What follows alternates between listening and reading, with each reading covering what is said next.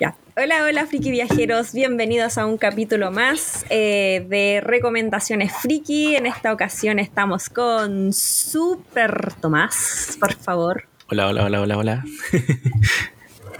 y hoy tenemos un capítulo también eh, de superhéroes. Vamos a hablar de Invincible.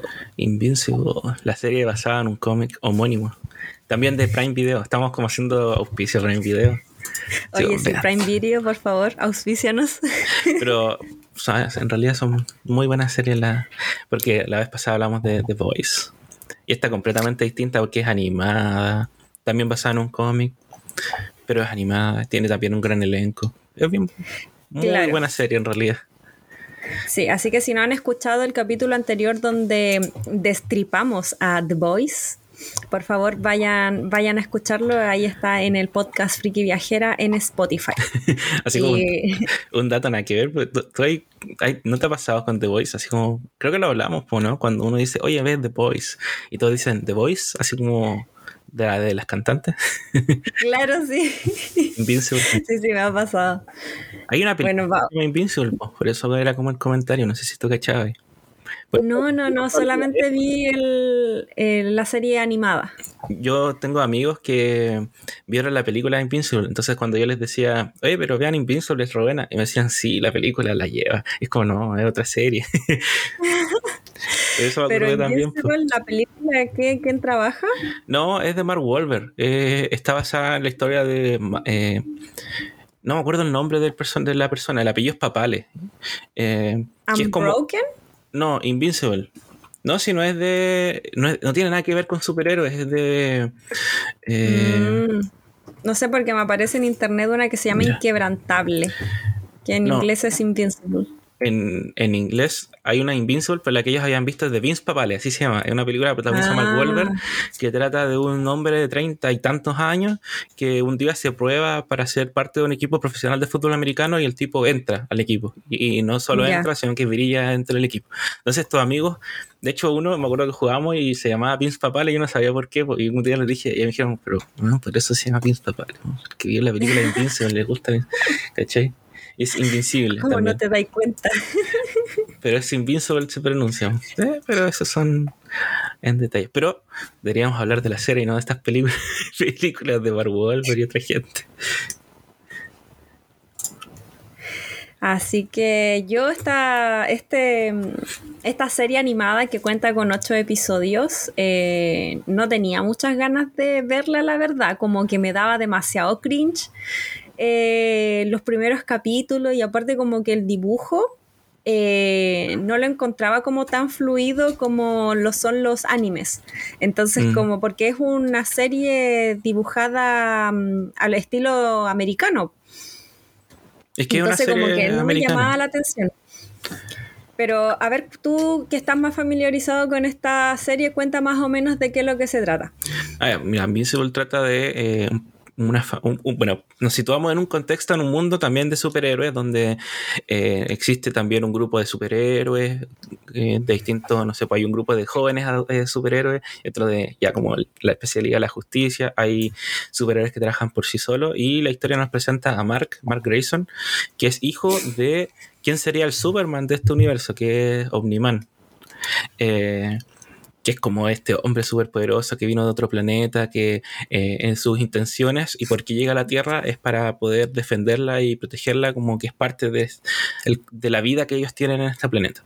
Y bueno, Mark es el hijo de Omniman, pero parte con como un cabro cualquiera, no tiene poderes, va al colegio tranquilo y todo. Hasta que empieza a desarrollar sus poderes y eh, empieza a entrenar para ser este joven eh, que va a que quiere ser un superhéroe porque es como el legado de él y que lo empieza a hacer. Quizás en ese, en ese contexto suena súper tradicional, es como ah, una serie más de superhéroes, pero tiene ese, ese giro que, que, tiene un toque de violencia, que no solo te muestra el lado bonito, sino que lo que sería lo negativo de ser un héroe y que cómo tenés que cuidar tus poderes para evitar hacer daño. Y así lo va mostrando la, serie, como él se va acostumbrando a esto de que de un día, eh, no sé, pues, le pegan en el colegio y que al otro día, si es que él pega un combo, puede hasta matar a un compañero. porque empieza a desarrollar estos poderes de superfuerza, de volar. Así se va desarrollando la historia. No, no más detalles porque a lo mejor es, spoiler para quien lo vio, pero no sé, ahí pregunto a, te pregunto Tania, porque la serie igual se estrenó el 26 de marzo del año pasado, no es una serie nueva, pero que ya viene en camino con una segunda temporada. Creo que está una tercera que está ya confirmada. Sí, así que esta es como la antesala para poder engancharlos y, y, si es que se estrena pronto la segunda temporada puedan verla. Pero para ponerlos en contexto, para los que son fanáticos de las películas de Disney, es como la misma temática de la película Escuela de Superhéroes, que hay un chico que es hijo de padres superhéroes que todavía no tiene sus superpoderes eh, y es eh, un chico normal, pero con la fama de, los papás famosos por detrás en su espalda, una mochila que le pesa. Eh, es como algo parecido, pero acá en Invincible él es un chico de 17 años, un estudiante que no saben que su padre es Omniman. Sí, pues que. Entonces. Bueno, es que en la escuela de superhéroes ahí todos saben porque él se maneja en un contexto de superhéroe o de hijo de superhéroes. Mm. Entonces, obviamente, pero en la vida normal me imagino que nadie le ha dicho, oh, tú eres el hijo de ellos dos. claro. Este, no sé si lo dije antes, pero el Wii. Sí, mi gato se está ahí metiendo por detrás mío. El mío está durmiendo, así que no tendremos interrupciones por mi parte por acá. Eh, tiene ocho episodios, igual es cortita, pero cada episodio dura como 40, 45 minutos, entonces igual es extenso. Lo bueno que tiene este, eh, esta serie animada, que lo que para mí que yo no le tenía como tanta fe, es que te engancha recién como el capítulo 5. Todos dicen que hay que esperar al capítulo 5 porque de ahí recién se pone buena. Y claro, al principio es súper lenta, como que te em, muestra la vida cotidiana de Mar eh, la, mm, eh, las tareas como cotidianas de superhéroes que tiene el papá, el Omniman, eh, lo que hace la mamá como corredora de propiedades, su entorno, sus mejores amigos, y ahí recién como en el quinto capítulo se empiezan a, a ver todas las cosas que hay detrás, las cosas ocultas. Sí. No, bueno, la serie igual parte mostrándote porque bueno, decir también que esta serie está, como habíamos comentado, es homónima de un cómic que también se llama Invincible, que está creada por Robert Kirkman, Cory Walker y Ryan Otley. Y Kirkman, eh, quizá la gente lo conoce más porque también es el creador de The Walking Dead. Y él también funciona como productor de esta serie, que al igual que The Voice, también está con la, productora de Seth Rogen. Mm. Eh, y yo me acuerdo cuando empecé a leerla, o sea, perdón, a verla, igual leí un poquito del cómic, eh, eso sí, a diferencia de The Voice, sí he leído de Invincible. Pero cuando eh, empecé a verla, el primer enganche o gancho que yo vi en internet era como se viene esta serie nueva, animada, también de un cómic de Robert Kirkman, obviamente porque The Walking Dead es una serie bastante exitosa, pero que tenía la particularidad, decían, que iba a ser como con esta violencia que caracteriza igual a los cómics de Kickman y toda la Y el primer capítulo tú veías un capítulo cualquiera. No hay nada de que no hayáis visto, no sé, pues la Liga de la Justicia, en Young Justice, todas estas series de superhéroes, como, ah, hasta que termina el capítulo y tú quedas así como, por lo menos a mí me pasó, a mí, a mis amigos, que quedamos como, oh, eh, eh, esto, esto es lo que nos querían mostrar, pues, ¿cachai? Como, claro, que se venía guardadito hasta el final del capítulo. Claro, al principio es todo así como color de rosa, como ya la típica familia, pero después al final vemos así una, mm, una matanza. Eh, no voy a decir de qué es la matanza, pero se ve una matanza acuática y tú quedáis como, ¿qué rayos está pasando acá? O sea, ¿quién es el bueno, quién es el malo ahora? por favor, explíquenme y vais al segundo capítulo. Y el segundo capítulo es igual como que le, le bajan el peso a esa escena y te empiezan a contar como otras cosas y te empiezan a, mm, a tirar como pistas pequeñas de lo que está pasando. Pero pero, así como que te, tiran hype y después te lo bajan al tiro. O sea, a mí igual, como que me quedo siempre, por lo menos yo, eh, para mí todos los capítulos fueron interesantes. No me acuerdo, eso sí, el orden de los capítulos. Para mí yo creo que el capítulo más... Eh, como que te, saca un poco de todo la trama de, de quién hizo este de quién hizo esta matanza porque bueno, uno lo sabe, los personajes lo desconocen, y durante los, los, capítulos igual hay un personaje que empieza a investigar esto, ahí existe una agencia como que gubernamental, perdón, que trabaja directamente con los superhéroes, mm. y como que una de las tramas de la, de la, serie es como ellos investigando qué pasó aquí, pues, ¿cachai? Pero el sexto capítulo a mí es el que me sacó un poquito de esa trama, que es cuando van a la universidad a conocer a el espacio y encuentran a, a un científico, ¿te acordáis? Que empieza a experimentar, secuestrar gente. Ese capítulo yo siento que como que se me desconecta un poco del resto de la serie. Porque siento que iba como todo así y como que es como claro. Pero después entendés que los conectan. Claro, porque ese capítulo como que trata de, de hacer una conexión sentimental eh, que tienen todos estos superhéroes, como que es típico que se enamoran de una mortal y, tienen que velar o por el bien común o por su bien personal. Entonces, como que tratan de, hacer lo mismo con este personaje, de que si bien es un superhéroe, él también eh, quiere tener una vida normal. Con, su, con su pareja y todo esto. Eh, y claro, pues en ese capítulo podemos ver a un científico que experimenta con personas a un nivel avanzado de, mm, eh, de a ver, como de máquinas, convierte a las personas en máquinas. Un comentario que me da mucha risa. ¿Cómo, será cuando a lo mejor se metió mucho en el personaje, pero el que hace la voz de ese personaje es Ramiller? Ese. Sí, es Ramiller, el que hace este hombre, busca hasta crear a esta persona perfecta, como de fuerza y todo. Es como raro.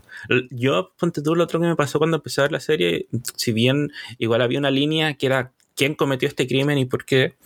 Eh, en la historia de Mark, porque Mark igual como que se está un poquito fuera de eso de cierta forma. Él sigue su camino de ser un joven superhéroe, que la cuestión. Eh, como que te va mostrando capítulos bueno, de partida el chiste, yo creo no sé si lo hicieron así a propósito, pero el chiste de que se llame Invincible a sí mismo y ningún capítulo así gana sus peleas es muy chistoso. Pero eh, que te va mostrando historias que tú que hay como, ya, ¿y esto eh, qué va a pasar después? Y al otro capítulo es otra historia. Y que al final te la conecten todas como para decir, ¿sabéis que te estamos presentando? Porque la línea de los cómics, todas esas tramas que te van presentando, son arcos más largos. Pues ponte tú, el segundo capítulo es de estos alienígenas que llegan desde otro planeta, empiezan a destruir la Tierra. Eh, eso después tiene su trama completa. Eh, el tema del mismo científico creo que es la única que acortaron, porque igual es más larga esa trama en los cómics, ese, arco. También tiene como un arco particular, porque después el tipo se lo llevan para que trabaje en el gobierno, por el tema de crear estos, estos robots y así distintas cosas. Pues, por ejemplo, hay una trama donde el Mark ayuda a un tipo que trabaja para una mafia, pero él le cuenta a Mark que él trabaja ahí porque como que poco menos lo tienen amenazado y cosas así, no sé cosas, y el Mark lo ayuda y resulta que era un plan del tipo para hacer el jefe de la mafia. Pero queda ahí, eh, pues después eh, tú ni siquiera sabes de ese personaje, ¿cachai? Pero al final te muestran todo. ¿Mm?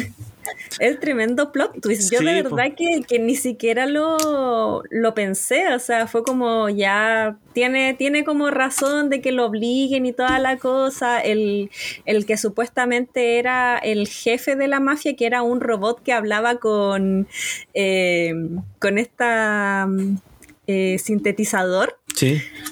que era muy chistoso porque hablaba como cantando, eh, tenía toda la pinta de ser, de ser el, villano mafioso. Y después cuando pasa todo esto y, plot twist y él no, no, tenía nada que ver, fue como, wow, me, me vieron la cara.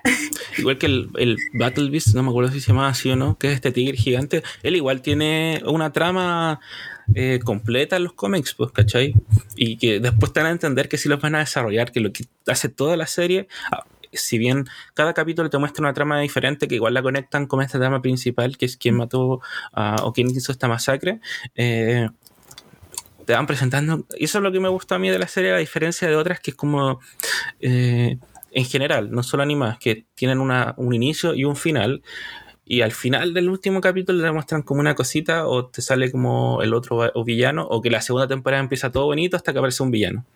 Acá no, pues acá como que te dejan planteado hartos arcos para que tú digas ya cuándo van a empezar a trabajar, porque hasta el científico que crea estos, estos eh, como monstruos de tierra con los, con los poderes de, hacer sismo, hasta él tiene su arco, ¿cachai? Que creo que es súper cortito en los cómics. Pero hasta él tiene su arco que puede desarrollar más, pues entonces tú decís, bacán igual que te presenten todas estas tramas para que tú estés preparado y digas, ya, se viene, se viene, ¿cachai? Claro, aparte también tiene como guiños a, a estas series de Teen Titans, porque dentro del mundo de Invincible está, claro, los como la Liga de la Justicia, por decirlo así, que son como los mayores em, superhéroes, que ahí está el Omniman, y otro, otros personajes como... Mm, ahí te, voy a corregir el tiro, Tania. pero Omniman, él trabaja solo, nunca ha sido de equipos, pues. De hecho, ah, claro, pero... a él lo invitaron a, a, formar parte de esta como de Liga de la Justicia y él no quería porque decía que él no lo necesitaba de cierta forma, o si en realidad él de verdad eh, es Omnium. o, sea, él trabajaba solo, pero había una, un equipo que era como la Liga de la Justicia, que era el que defendía a la, a la Tierra, y cuando ellos no se la podían, llamaban a Omniman, una cosa así. Y ahí estaba uno de los personajes que tiene relevancia al principio, desaparece, y después tiene relevancia al final, que es este tipo, el como indestructible, no me acuerdo cómo se llama, el inmortal. Es eso a mí me dio pena cuando nos mostraron, porque siento que la historia de él, cuando tenemos muestran cuando eh, hay una parte donde empieza a acordarse su pasado, o te muestran su pasado en realidad para que tú entendáis por qué es inmortal. Y el tipo era, fue Abraham Lincoln y todas esas cosas, tú decís, ya, el tipo igual tiene su historia interesante y como que no la exploran, mucho. Sí. Y por el otro lado de los jóvenes están como los Teen Titans, que incluso hasta los uno de los personajes se parece mucho a la, la ¿cómo se llama esta? La chica de de fuego no. Eh, ¿Starfire? La Starfire. Eh, la acá. Atom Eve. La casa es la, la Autumn. Que tiene como el símbolo como de femenino, pero diferente. La, la Samantha, la Atom Eve, ¿o no? La que usa sus poderes para crear cosas. Yo creo que eso también es, es bonito de la serie igual como que te plantea distintas visiones, porque por ejemplo ella que era super, eh, su poder era crear cosas como de de la materia. Sí, y ella como que dice, yo tengo estos poderes y no necesariamente tengo que pelear con gente mala para ayudar a gente, pues ella empieza como su modo de, yo tengo estos poderes, les puedo crear agua a gente que no tiene agua, les puedo hacer casa a la gente que no vive en casa, ¿cachai? Como que igual da un giro y no necesariamente es como, sí, yo uso mis poderes para defender a, la ciudad de Saltadilla, cosas así, claro. sino que ellos pueden usar sus poderes para otras cosas y es verdad, pues en realidad no necesariamente todo... Eh, pelear con malos y disfrutar de la fama. Claro, igual ahí se ve como un conflicto de ella con su familia porque los papás no querían que ella fuera eh, superheroína, eh, pero al mismo tiempo le restringían, le restringían todo.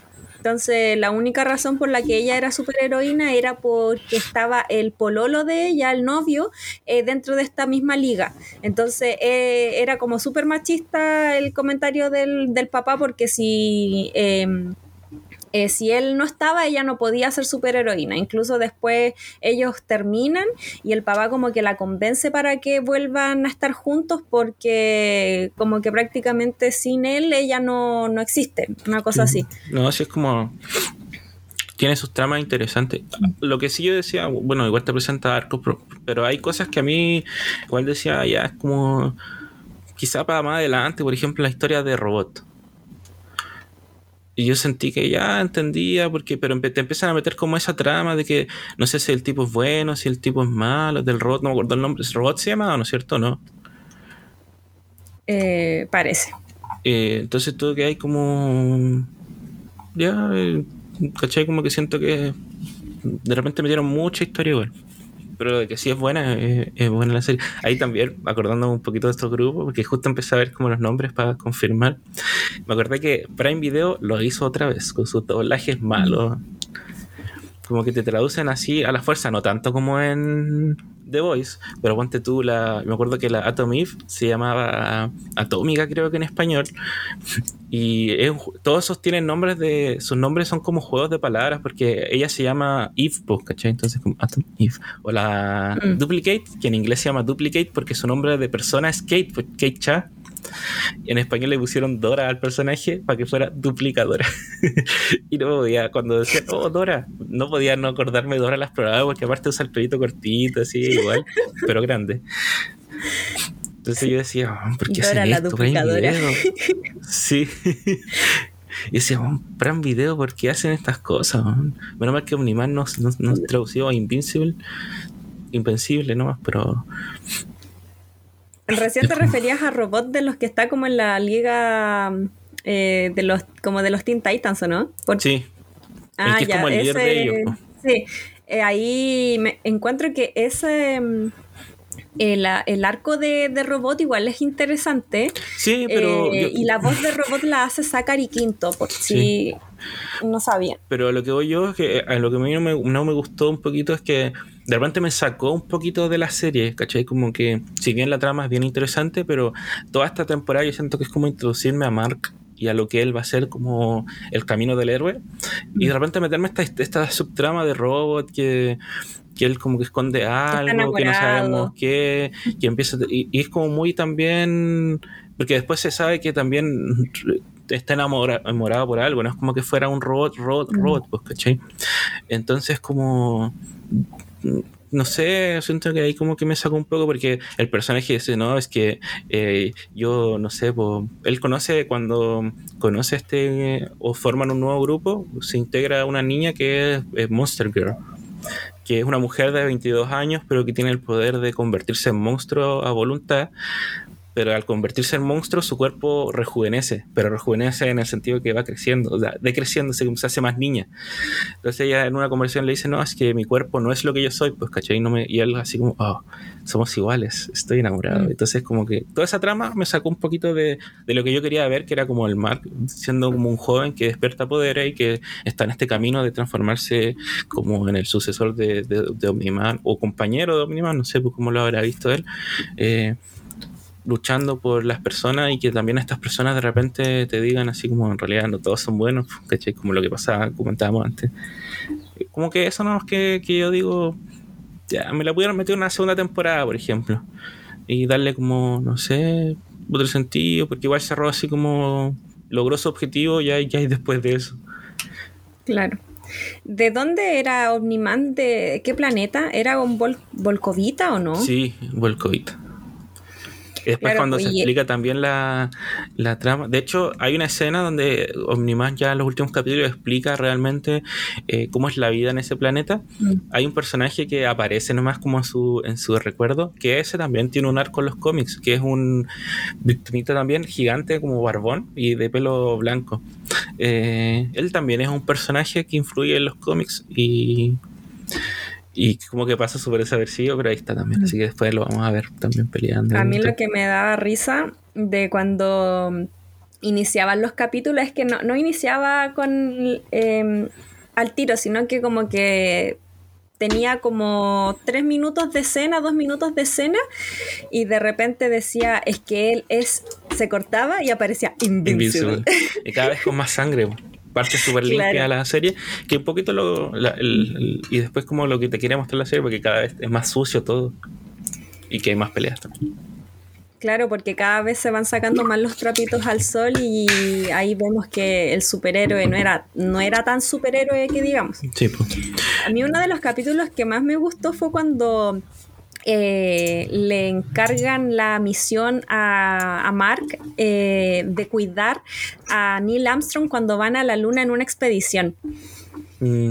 Y me da mucha risa porque era la primera expedición de, Mark y el weón se duerme y queda la cagada. Sí. y es como, weón, tenía ahí una sola tarea y más encima la sin mal. Eso, ese capítulo me dio demasiada risa porque más encima los astronautas no tenían idea de quién era él, de por qué había ido, lo único que sabían eran que los weones eh, los habían raptado y, era como, ¿qué, vamos a hacer ahora? Sí, pues, y todas esas tramas, es que por eso te digo, por ejemplo, ahí te dan, te dan a entender, porque ellos van a, Marte, ¿no es cierto? Mm. Te dan a entender de como que van a pasar hartas cosas y el capítulo siguiente, yo siento que ahí se nota harto porque eh, ponte tú el segundo capítulo es cuando eh, llegan estos alienígenas, ¿no es cierto? Eh, que viajan como en el que, que después descubren que la, en la Tierra eh, su cuerpo como que envejece más rápido y el Omniman así como que llega a salvarlos todos después. Pero ese capítulo yo siento que es como el que más, porque no cierran nada, como que está ahí y tú dices, ya, el próximo capítulo va a quedar la cagada, entonces porque van a llegar los alienígenas, van a dejar una mierda ahí en la Tierra. Y no mm. pasa nada, pues como que al otro capítulo es como otra misión. claro. No, después de ese capítulo de, que van a Marte, eh, pasa lo del eh, lo del tipo este de la mafia. Y ahí el Mar queda súper mal herido. Sí, pues por eso, pero por eso te digo, porque, mm. porque te decían que no, los marcianos van a dejar la, la cuestión y al final no pasa nada. pero claro, después te muestran que sí, pues, que en esta conversación al final, porque hay un personaje, yo creo que es uno de los personajes que menos aparece, pero uno de los mejores personajes de la serie para mí, que es Alan el marciano creo que así se llama, ¿no es cierto? El, ah, el que sale, el que sale al final. Allen, el extraterrestre, sale en el segundo capítulo y después sale al final, pues, que es un tipo que trabaja como una organización eh, interplanetaria y él tiene como que dar aviso de ciertas eh, cosas que van a suceder, entonces piensan que es malo y Mark va a pelear contra él, pero resulta que es un alien bueno.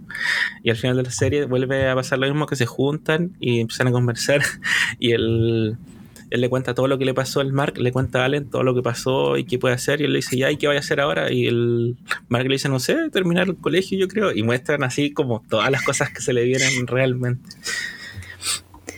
Sí, ese fue como un buen recopilatorio.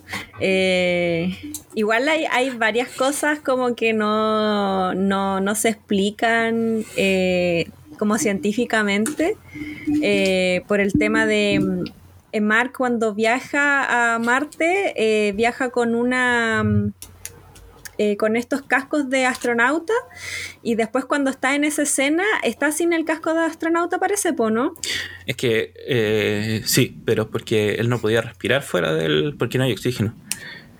Creo, una cuestión así, porque, o no está acostumbrado. Pero acuérdate que él no habla con el alien, pues el alien le lee, los pensamientos, pues claro.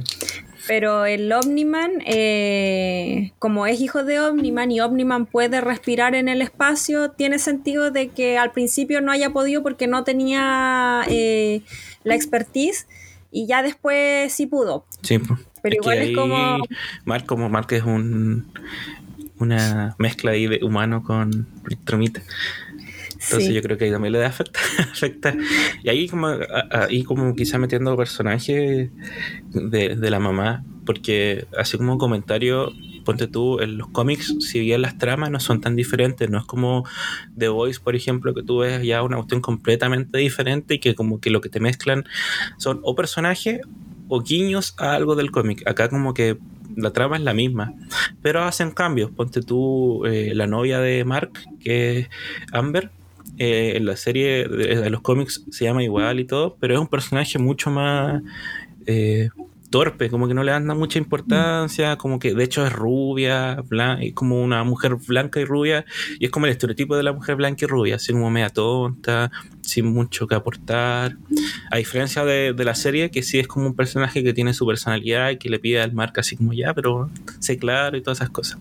Y otro personaje que cambia harto es la mamá, porque la mamá de Mark en la serie siento que es como el cable a tierra de los personajes que son estos súper eh, poderosos.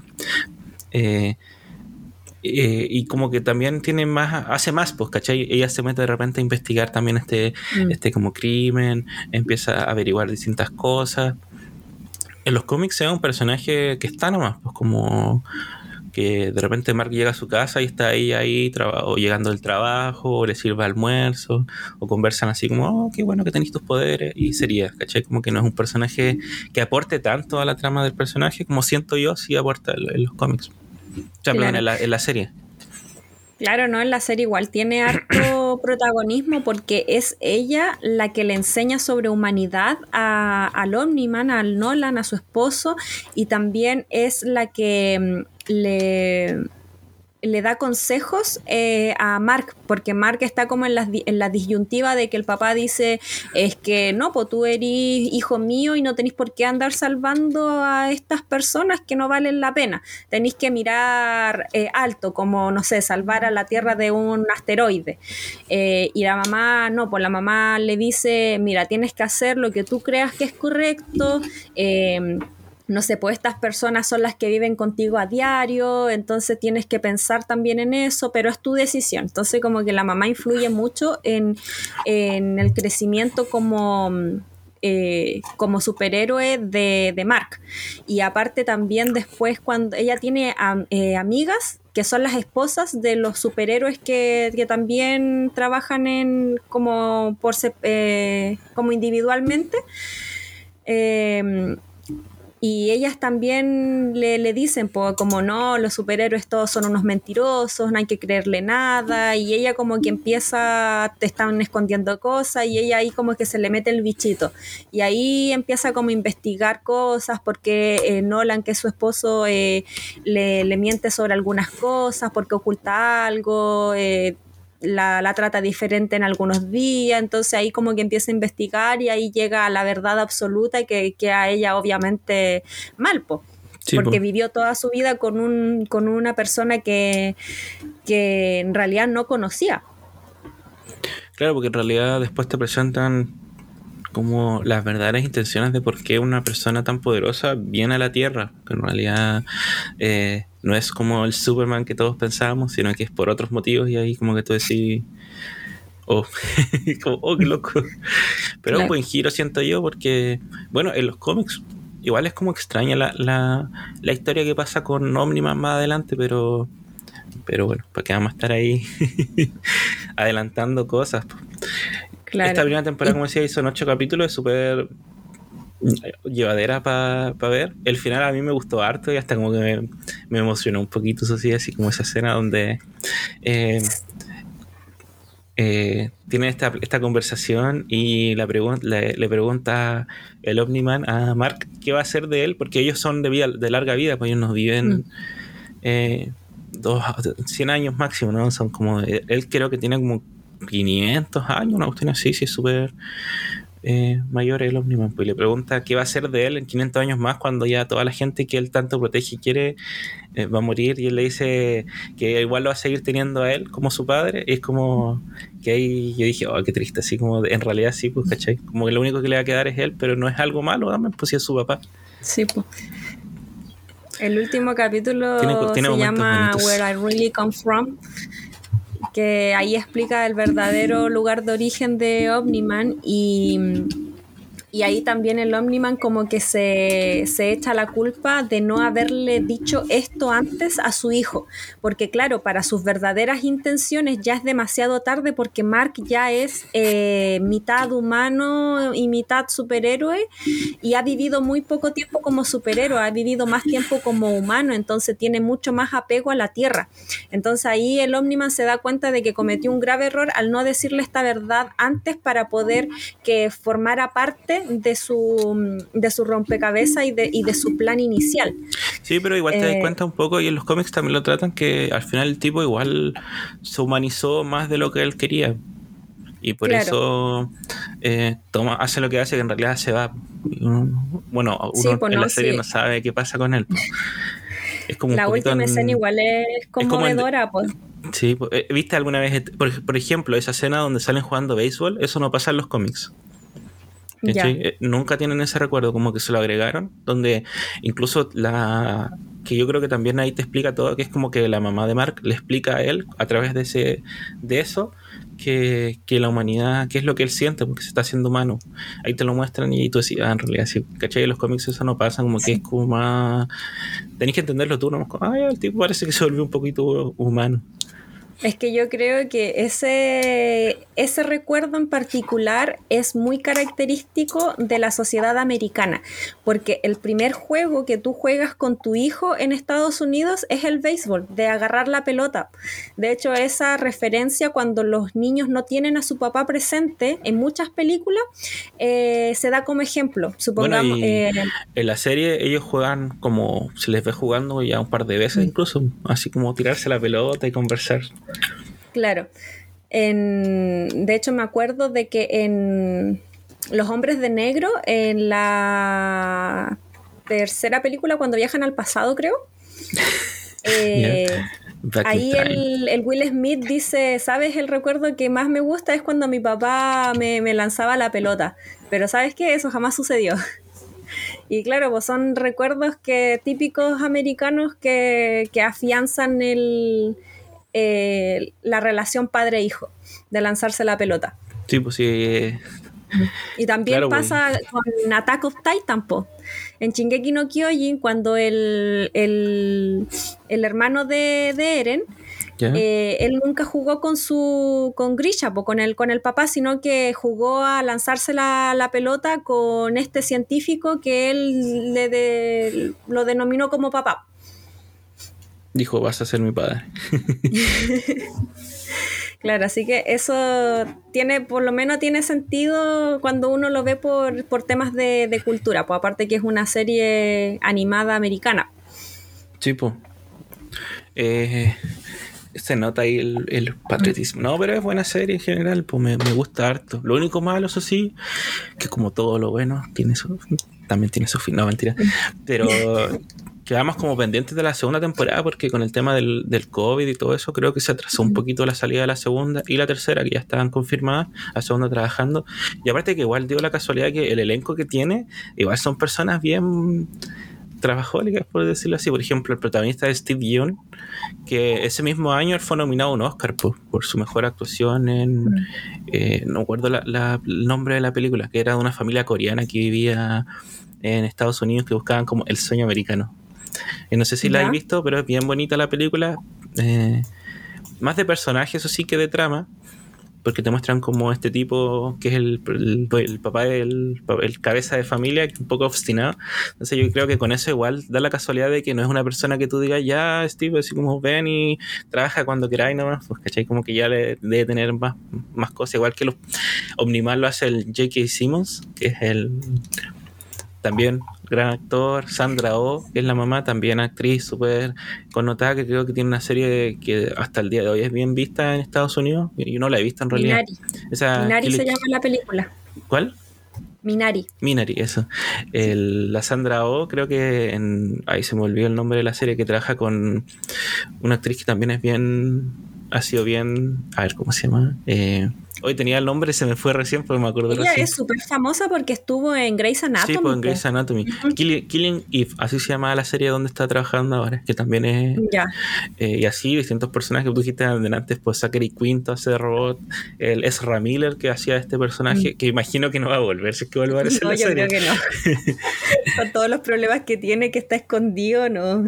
y hay varios también que trabajan en The Walking Dead, por ejemplo, Laura Cohen, el mismo, el mismo Steven Yeun mm. también era de ahí. El Grey, Griffin creo que también salía en The Walking Dead. Y El Jason Matsoukas, ese también es famoso. Sí, pues él sale en comedia. No, sí son todos bien conocidos, no son mm. como actores que se dediquen solo a dar eh, voz a personajes, porque tú mismo Seth Rogen hace de Allen el extraterrestre. Mm. Y es, es divertido ahí su, su aporte. Entonces, no sé, es como yo creo que se te va a complicar el COVID con sus pegas, con todo.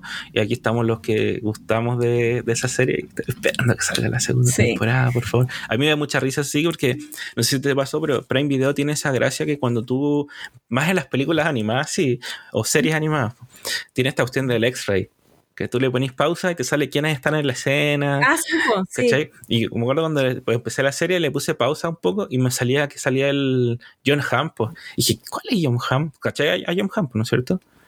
El protagonista de Mad mm. Men. Como, es como Ah, ya, todos sí, cachan sí. con él. Ya. Y sale en la serie, pues yo decía, ¿y qué, qué personaje? Y hace del guardia de seguridad que trabaja como en esta Casa Blanca que sale al principio y que después sale con el hijastro en el en otro país, como de vacaciones, y que tiene una escena así como, oh, me llamaste padre, y se abraza y toda la cuestión. Y pensar que se dan como el gusto o lujo de contratar gente así para que dé como cinco líneas en toda la serie así.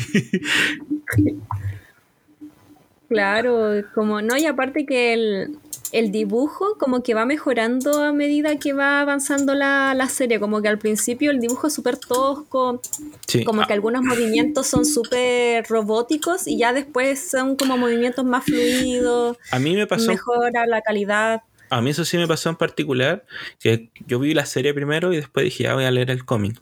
Y empecé a leer el cómic y me pasa que el dibujo del cómic es como que lo siento muy...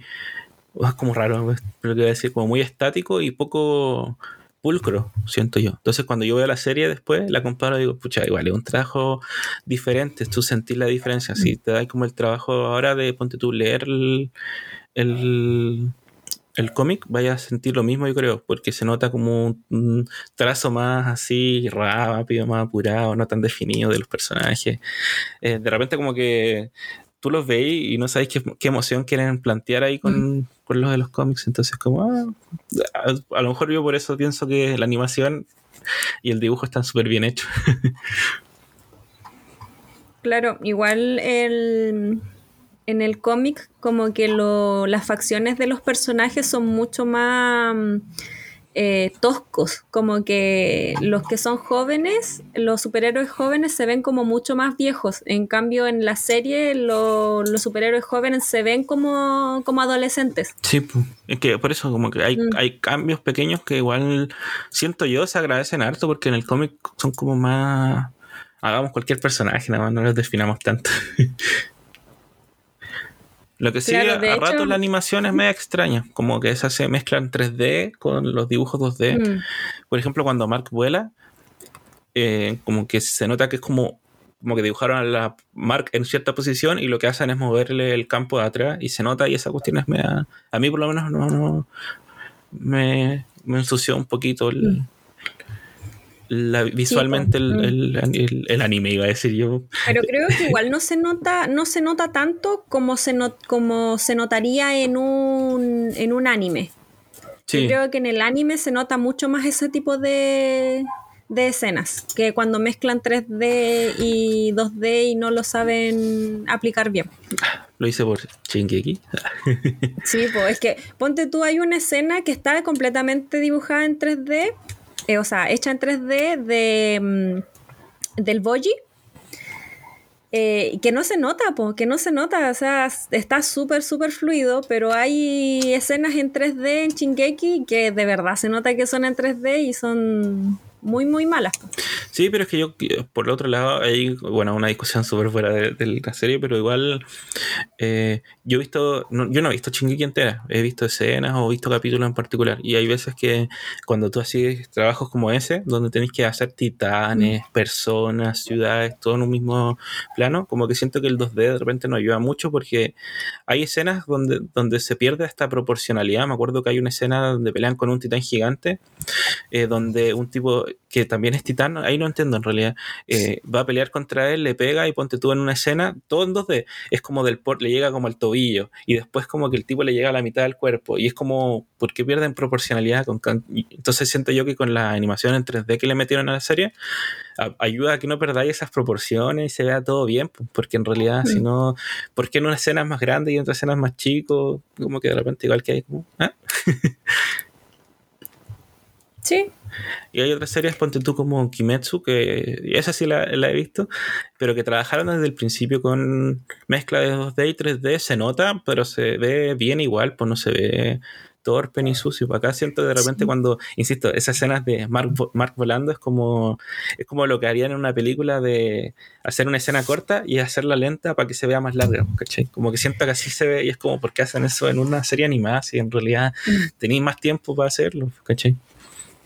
Claro. Sí, igual ahí tiene que ver con el, con el estudio que, hace estas animaciones, porque muchas veces son estudios ah, eh, contratados externamente em, y también el, tiempo que le dan para poder hacer eso. En Chingeki eh, muchas de las escenas salieron mal porque les dieron de muy poco tiempo para poder hacerlas y también todos los que estaban trabajando estaban con colapso de estrés y todo eso, es igual fue, fue noticia. Sí, bueno, pues Igual me gustaría ver este eh, Invincible en live action. Encuentro que harían una, buena adaptación.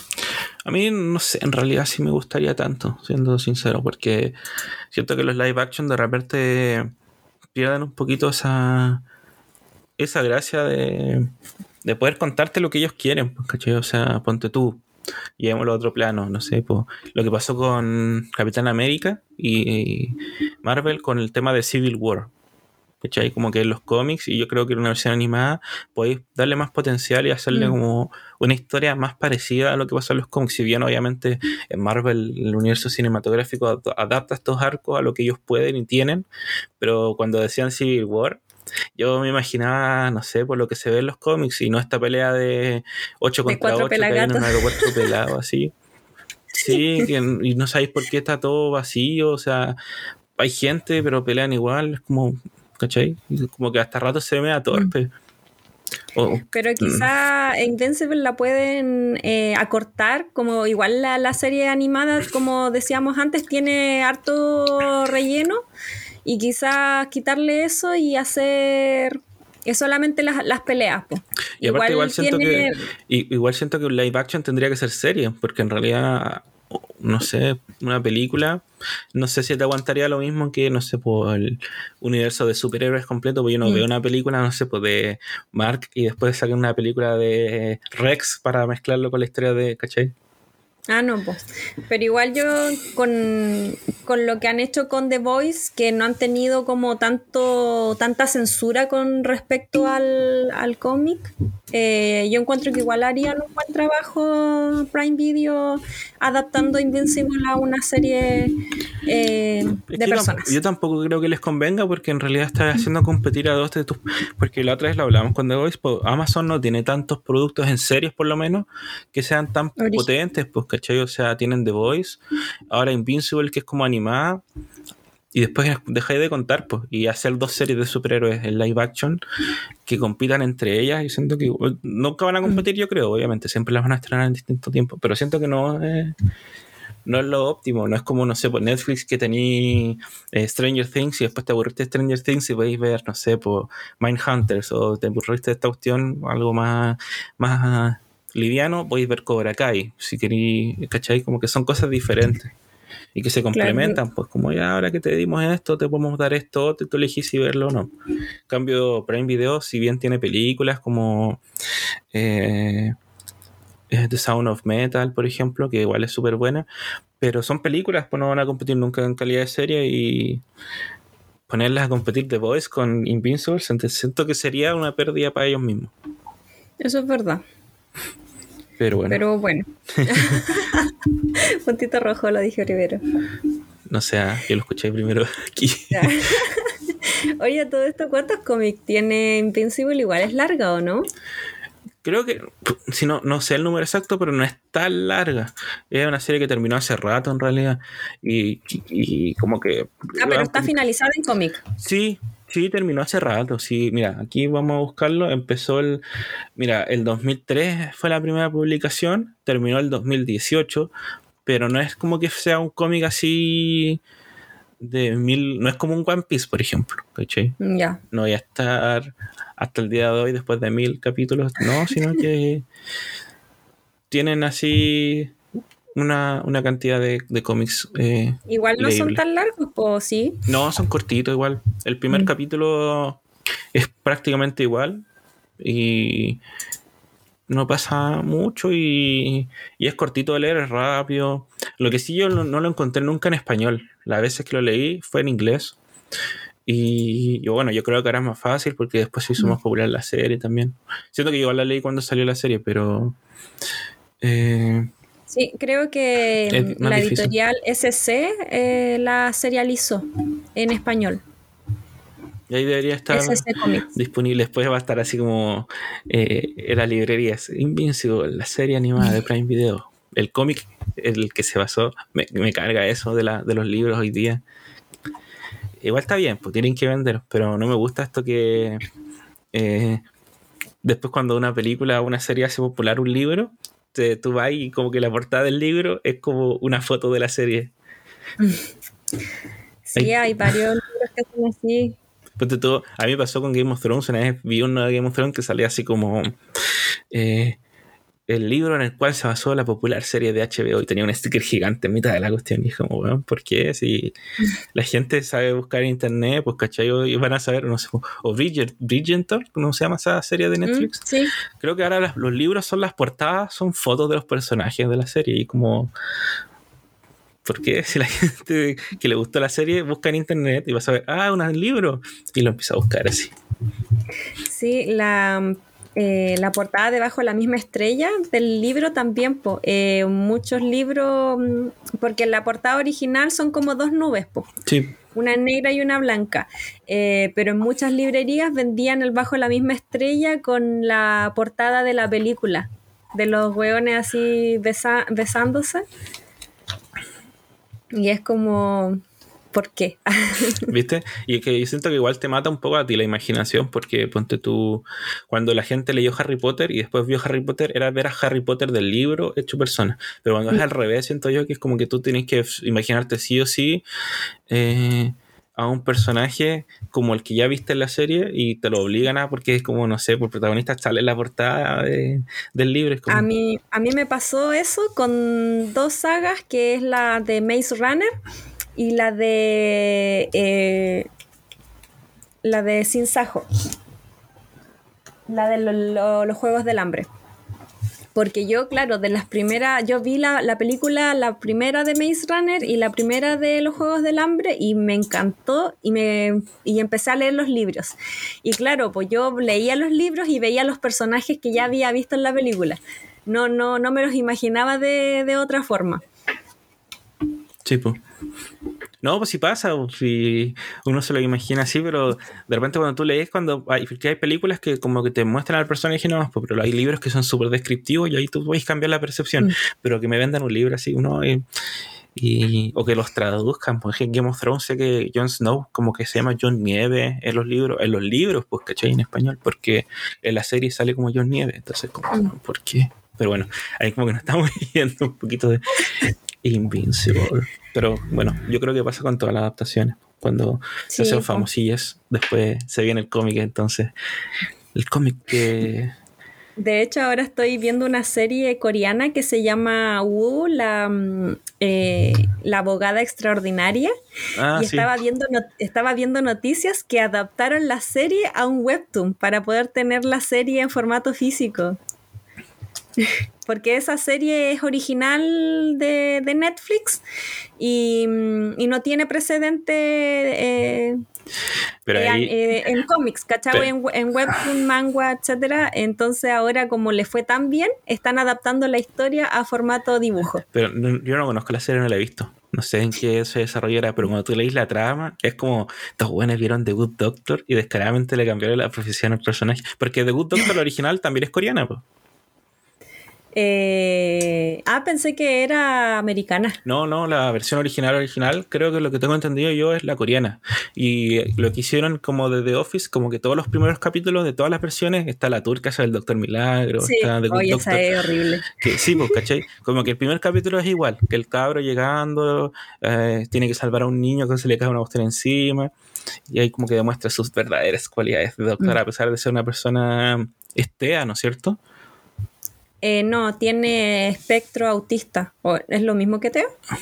Me parece que sí. Pero... Sí, se llama Un buen doctor, sí, es coreana del 2013. ¿Viste? Eh, y por eso te digo, es como, como que vieron la versión coreana y dijeron, oye, si hacemos lo mismo, pero con una abogada, total es coreano, puede pasar. Entonces, como mal ahí Netflix. no, pero igual está, está, buena, está buena y le ha ido súper bien. ¿Y esa serie estáis viendo ahora, así como Sí, en emisión. En, emisión. estoy viendo esa. Anoche terminé de ver la segunda temporada de The Witcher, que la tenía pendiente. Y estoy viendo The Sandman.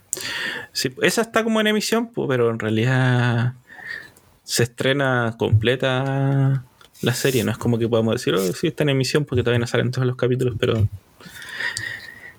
Claro, eh, no, la, estoy viendo, está bien buena, está bien buena. Hablando de adaptaciones de cómics, está bien buena, ¿verdad? Oye, sí, vi que eh, estuve viendo un review en TikTok que el loco tenía todos los cómics de Sandman y dice que la, que la adaptación que le hicieron es muy buena. Sí, igual Exceptuando como, como por algunos personajes eh, inclusivos. Está muy buena. Sí, bueno, es que hay Netflix haciendo lo suyo. a mí lo que no me gustó de esa serie es que siento como que la hicieron para otro formato y la metieron a Netflix. Siento que siendo, siendo que sé que Netflix eh, siempre la desarrolló, ponte tú lo que pasa en el final del bueno, bueno, para qué vamos a hablar tanto, lo que pasa al final del primer capítulo que sale así como eh, lo que se viene en esta temporada de Sandman y muestran como clips de los, todos los capítulos y es que tú decís, ¿por qué hacen eso? Si en realidad es, Netflix, pues Netflix te tira todos los capítulos de a una, ¿por qué te hacen esto? ¿Cachai? O que los créditos son como una serie de CW y es como, pero no tiene nada de CW porque la hicieron para Netflix, pues entonces como que esas cosas me quedaron así como... ¿eh? pero bueno, esa es harina de otro costal. No, hay, hay, hay, un personaje que me encantó eh, que lo incluyeran porque uno de mis actores favoritos, que es David eh, creo que se pronuncia su apellido, que es eh, Remus Lupin en Harry Potter. Ah, el que hace de John. Sí. Lo encontré, bueno, siempre sus actuaciones son súper buenas y, sí, y me encantó. súper bien, pero a mí el capítulo de lo que yo llevo de esa serie, eh, súper cambiando el tema, pero está bien. Lo que yo de esa serie siento que el capítulo que le dedican a él, donde Sandman recupera su su rubí. ¿Su joya? Sí, ah. siento que lo alargaron un poquito innecesariamente sin motivo de ser, ¿cachai?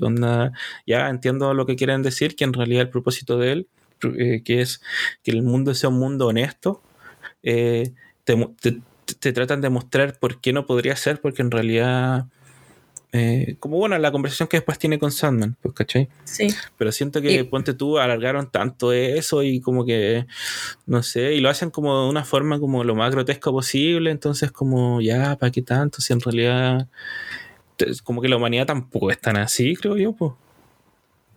Sí, eso sí, lo, alargaron y de hecho yo le decía al Nico que esa escena en particular donde están en la cafetería eh, se parece mucho a... Mm, a películas donde encierran a, un, a cinco personas, no sé, pues en un ascensor o, en una cabaña, cafetería, etcétera, y uno de ellos es el demonio, y se empiezan a sacar como los trapitos al sol entre ellos. Es como el mismo formato acá, pero como un poco más largo. Sí, pues, pero es que por eso yo encontré, pues tú cuando eh, la pareja se va del restaurante y después vuelve a entrar y es como que todo empieza de nuevo, y dije, ¿por mm. qué? Porque ni siquiera él se da a entender como que ni el John entendía qué estaba pasando. O como que te tiran la. Te tratan de tirar la. La, la idea de que hay alguien que hace algo también, que también es un ser así, y que es como, ah, no sé, es como extraño todo. Claro, pero todavía no la, no la terminamos de ver, así que este va a ser una conversación para otro capítulo. No, vamos a no vamos a adelantar más porque eh, ahí tenemos que sacar nuestras conclusiones, pero eh, vayan a verla que está muy buena. Sí, muy buena de Sandman. Una buena adaptación. También había escuchado y leído que por lo menos lo que es adaptación de cómic a serie también está súper bien hecha bien incluido todo y, y claro, pues, a diferencia así es que no te, ¿cómo debería ser una adaptación? Porque no te mezcla todos los, los arcos, o sea, no te da un arco para seguir el otro, sino que te va mezclando distintos arcos para hacer después uno como principal, mezclando historias, porque ponte tú, creo que es cuando sale muerte, eso en los cómics pasa mucho más adelante. Sí, y creo que solamente esta temporada va a adaptar dos cómics, creo. Mm. No, pero es buena serie, muy buena serie. Igual que Invincible, vean Invincible. Claro, sí, vean al imbécil, el invencible, Invincible, eh, porque es algo diferente de lo que no hemos visto a lo largo de la historia de los superhéroes. En este mundo repleto de más, más, más ahora que nunca, repleto de cómics, series, juegos, películas de superhéroes, siento que igual Invincible finalmente te da un toque refrescante, por lo menos en lo que es televisión, eh, a estas historias de los superhéroes. Sí, así que en esta recomendación friki del día de hoy hablamos de Invincible y la, eh, la tenemos completamente recomendada aquí por Super Tomás y Milenka. Así que ese sería nuestro capítulo de hoy. Espero que lo hayan disfrutado. No olviden seguirnos en redes sociales. A mí me encuentran como Milenka, a Tomás lo encuentran como Super Tomás. Y obviamente sigan a Friki Viajera en Instagram y en Spotify. Así que nos estamos viendo en un nuevo capítulo. Muchas gracias por escucharnos y adiós. Chau.